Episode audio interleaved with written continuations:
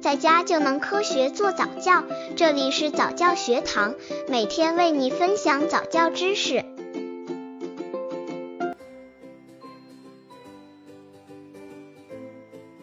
半岁宝宝通过做操开发智力。半岁的宝宝还能通过大动作训练和精细动作训练来刺激大脑发育。大动作训练主要包括以下几个动作：一、被动体操，宝宝仰卧平举还原，上举经体侧还原，手腕交叉过中线，双曲腿交替双曲腿，举腿自由下落两拍。二、仰卧起坐，将宝宝拉起，从而提高手臂关节韧度，促进上下肢、颈胸和腰部肌肉发育。三、俯卧原地转向，从而扩展运动及认知的范围，提高手的支撑和交替运动的能力。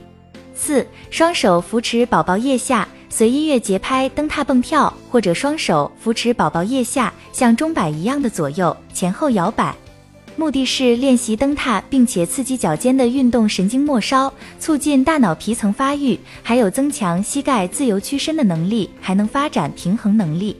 刚接触早教的父母可能缺乏这方面知识，可以到公众号早教学堂获取在家早教课程，让宝宝在家就能科学做早教。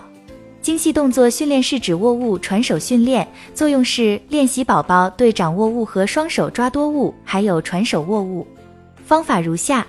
一用拇指与其他四指对掌是握物基础，是精细动作的开始。训练用物体直径应在两厘米以上，以免误吞。